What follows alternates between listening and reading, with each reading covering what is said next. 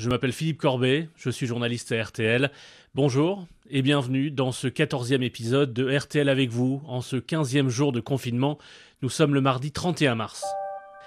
Alors si vous avez écouté depuis deux semaines maintenant ce nouveau podcast de la rédaction de RTL, entièrement mobilisé sur la crise du coronavirus, plus que jamais avec vous pour euh, traverser cette épreuve, eh bien vous avez entendu nos reporters partout en France, euh, nos auditeurs, nos invités, les experts de la rédaction qui s'efforcent de répondre à vos questions. Il y a plus de 17 heures d'antenne en direct chaque jour, euh, de 4h30 à minuit sur RTL et et ensuite, je me charge d'assembler tout ça pour ce podcast RTL avec vous, la nuit, pendant que la France dort, euh, grâce au, décalage horaire, puisque je le fais d'ici, au bureau RTL de New York. Et de la fenêtre du bureau RTL cette nuit, si je me penche, euh, je peux voir l'Empire State Building illuminé tel un gyrophare rouge et blanc dans le brouillard de la nuit, comme un cœur qui bat pour soutenir tous les soignants. Et aujourd'hui, j'ai d'abord envie de, de vous faire entendre un cœur qui bat. Moi, il m'a fait beaucoup de bien quand j'ai écouté ce, témoignage, témoignage recueilli pour RTL par Sinamir, le cœur de Daniel. Daniel a 88 ans. Son cœur a été plus fort que ce maudit virus.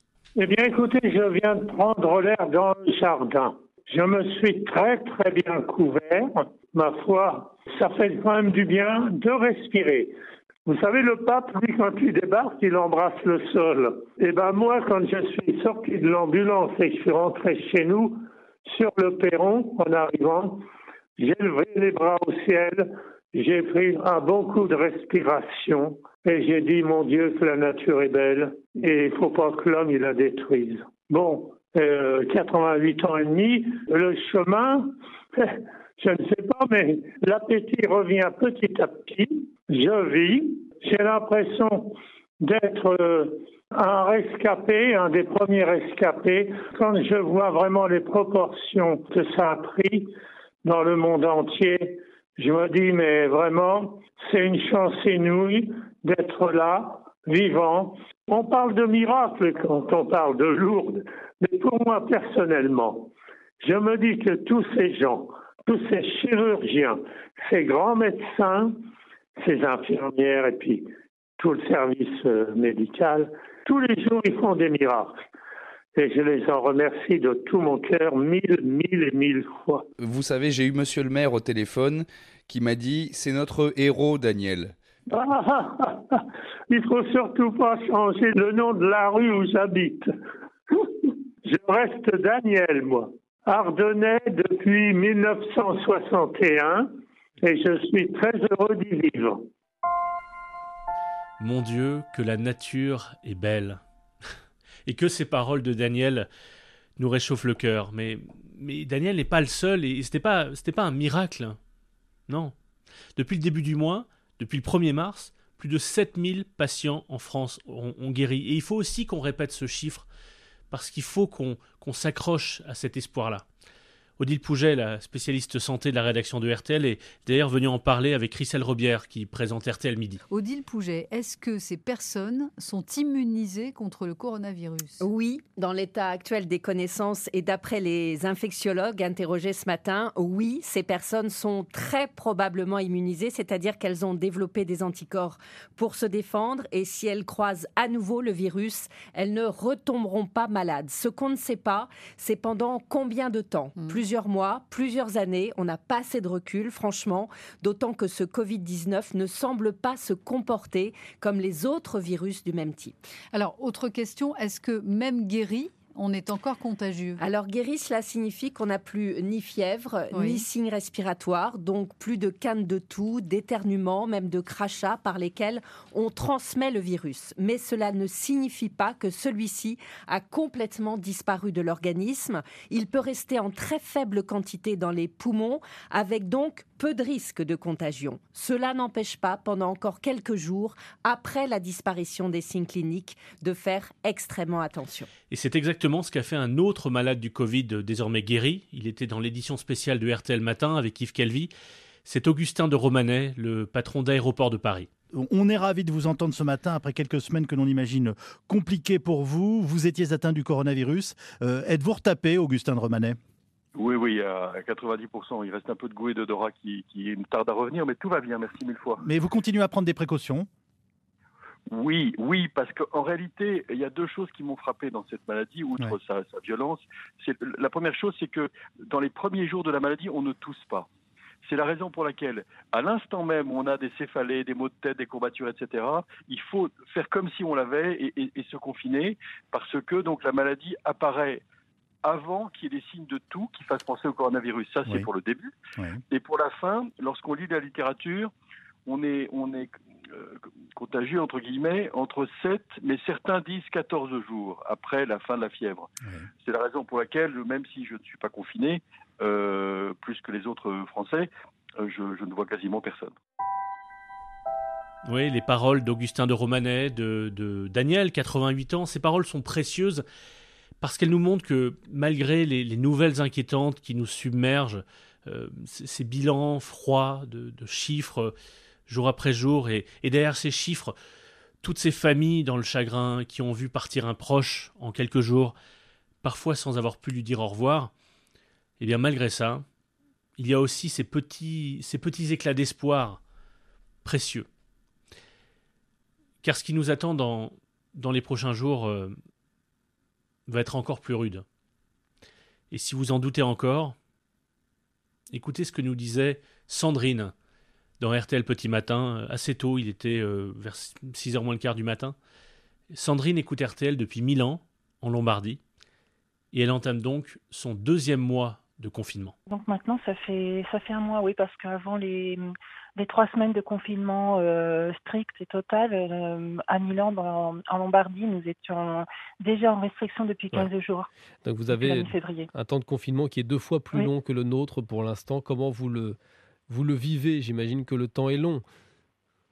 Euh, oui, disons que ça change de semaine en semaine. C'est mon, mon état d'esprit change, c'est-à-dire que les premières semaines, euh, les premiers jours qui étaient un, un peu confus, euh, on laissait place euh, euh, un peu d'angoisse, je dois dire. Euh, mais bon, l'important c'est de, de s'organiser et puis de, de tenir. Quoi. L'important c'est de surtout rester chez soi le, le, plus possible, comme tout le monde dit maintenant, et puis de, et puis de, de résister. Est-ce que vous avez des, des proches en Italie qui ont été touchés? Des proches, oui. J'ai euh, la maman d'une amie qui est en, en, en réanimation et qui, qui va très très très très très mal.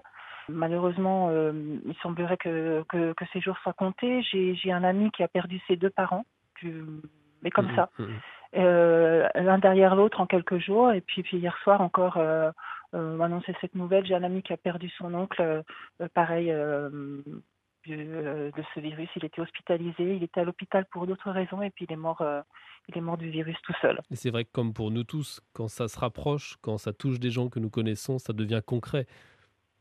Euh, oui, mais ici en Lombardie, c'est c'est particulier parce que c'est vraiment euh, euh, c'est vraiment ici quoi. C'est-à-dire que on a l'impression, enfin moi j'avais l'impression que dès que je sortais, je, le virus était là, mais c'est très particulier de vivre dans, dans, dans, dans le foyer ouais, de. Parce que l'immense majorité des, des, des, décès est encore en Lombardie aujourd'hui ouais, sur, les, ouais. sur, les, sur les bilans nationaux euh, italiens. Vous qui avez un petit peu d'avance sur nous, entre guillemets, euh, 11 jours euh, avec des courbes qui vraiment se ressemblent, euh, qu'est-ce que vous avez à nous dire mais, mais de toute façon, il n'y a qu'une solution, c'est celle de, de, rester chez soi. Mais même moi, je, je vous dis, j'ai évolué dans, dans mon parcours.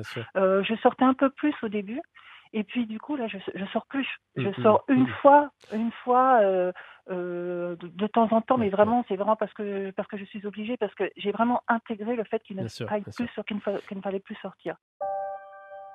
Et ce n'est facile pour personne de, de vivre ce confinement, même les les plus solides d'entre nous sont traversés par des, bouffées de doute. La solitude, c'est dur. Mais le manque d'isolement aussi, c'est dur. Ça peut vous sembler paradoxal, mais quand on vit à, à 2, 3, 4 dans un, tout petit appartement, bah, les petites contrariétés du quotidien peuvent prendre des proportions euh, gigantesques, euh, enflammées par euh, la nervosité, la fatigue, l'anxiété de cette situation inédite dans laquelle nous sommes tous ensemble et, néanmoins séparés. Il faut aussi qu'on pense à notre santé mentale en ce moment, à nous tous. Beaucoup d'auditeurs nous font d'ailleurs remonter des, questions à ce sujet, et c'est pour ça que Thomas Soto a convié dans l'édition spéciale de RTL Soir Marie-Estelle Dupont, euh, elle est psychologue. Là, le début de la semaine 3, il faut vraiment se dire que c'est un des moments les plus difficiles pour tout le monde parce qu'on est effectivement plus dans la nouveauté. Euh, et en même temps, on ne sait pas exactement quand ça va se terminer. Donc, comme l'être humain n'est pas fait pour être enfermé euh, mhm. physiquement et psychiquement, euh, c'est compliqué pour tout le monde. Pour ceux qui sont confinés seuls, en famille ou en couple, il y a un vrai défi. Je crois que même pour les couples très harmonieux, euh, c'est vraiment une épreuve et un défi euh, qu'ils vivent. En fait, on n'est on pas fait pour être collé 24 heures sur 24 et le désir, il se nourrit de distance. Donc, je crois que pour les couples, euh, pour survivre au fait d'être collé, qu'on ait ou pas des enfants, c'est extrêmement important de recréer de la distance, euh, de la distance spatiale, temporelle et mhm. psychique. Mais comment on fait quand on est enfermé? Oui, c'est ça. Alors, quand on est enfermé dans un appartement euh, pas beaucoup plus grand qu'un studio, bon, s'il y a deux pièces, peut-être réorganiser l'espace différemment. Vous avez peut-être un enfant qui est confiné chez votre ex, ce qui libère une chambre. Et eh ben, le temps du confinement, peut-être que cette chambre peut être la pièce de l'un des deux dans le couple, où il fera euh, sa gym le matin, où il bossera sans que euh, vos conversations téléphoniques le dérangent. Euh, donc recréer une distance spatiale. On n'est pas obligé d'être l'un sur l'autre tout le temps. Il faut aménager l'espace momentanément différemment. Euh, quand je parle de distance temporelle, c'est pas parce qu'on est collé qu'on doit être tout le temps euh, euh dans les mêmes activités. Mmh. Je pense que là, il y a une, une, notre vie s'inverse, c'est-à-dire que tous les repères d'avant euh, deviennent inversés. Donc avant, on pouvait avoir du plaisir à faire le marché le dimanche ensemble parce qu'on se voyait pas de la semaine. Là, je, je, vous en prie, tous les couples, faites preuve d'un tout petit peu d'hygiène émotionnelle. Ne faites pas les courses ensemble. C'est-à-dire mmh. que l'heure où vous avez le droit de sortir, surtout ne sortez pas ensemble. Ça fait déjà deux heures où vous vous voyez pas. Et là, le temps qu'on cherchait avant à passer ensemble qui était très précieux, c'est l'inverse. Maintenant, c'est le temps qu'on va pas passer ensemble qui est très précieux. Euh, Katia nous écrit Je ne suis pas malade, mais est-il normal que je ressente une grande lassitude physique, une fatigue Oui.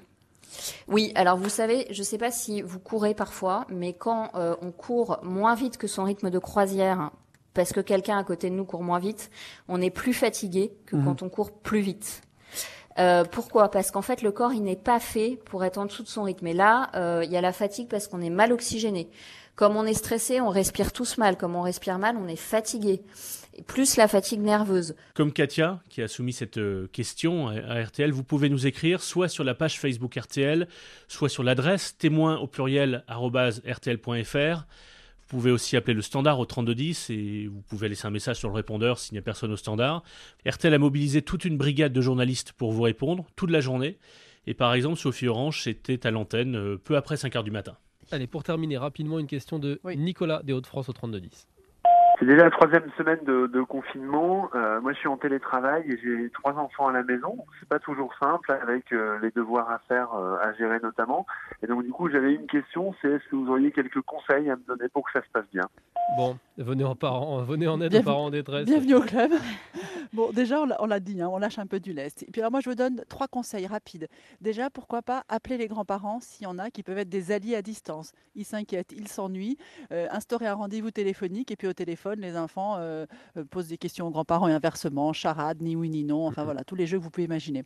Testez aussi le ménage. Alors à 15 ans, c'est un peu ah, dur. Bien, ça. oui. Mais je sais pas, à 6 ans, 8 ans, euh, voilà, les enfants aiment bien être actifs. Mm. Voilà, donc évidemment, vous faites attention, ils montent pas sur une chaise, etc. Vous voyez ce que je veux dire mm, mm. Mais et puis si c'est pas archi propre, c'est pas archi grave. Voilà, ça les occupe un petit peu.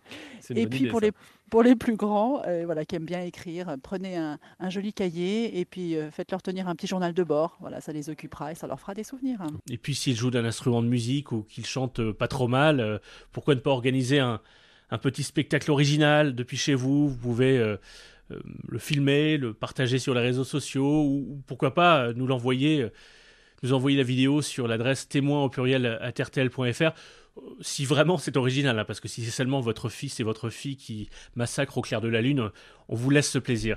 Bon, vous n'aurez peut-être pas autant de monde, autant de spectateurs que Mathieu Chédid, isolé à la campagne, avec une guitare, une batterie, un piano, et ça lui suffit pour monter des, des concerts diffusés depuis sa maison, diffusés sur Facebook.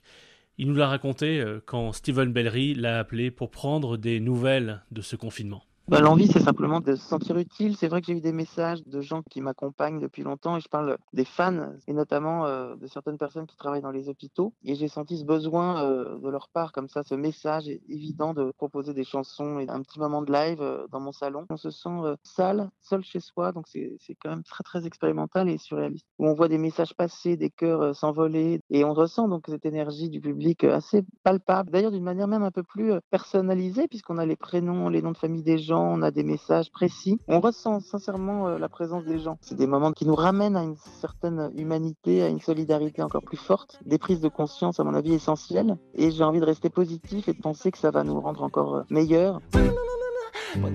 Du monde votre âge, sur le cul de ces individus qui n'ont pas plus à dire que Raoul sur sa tire. Je suis un machiste, adore,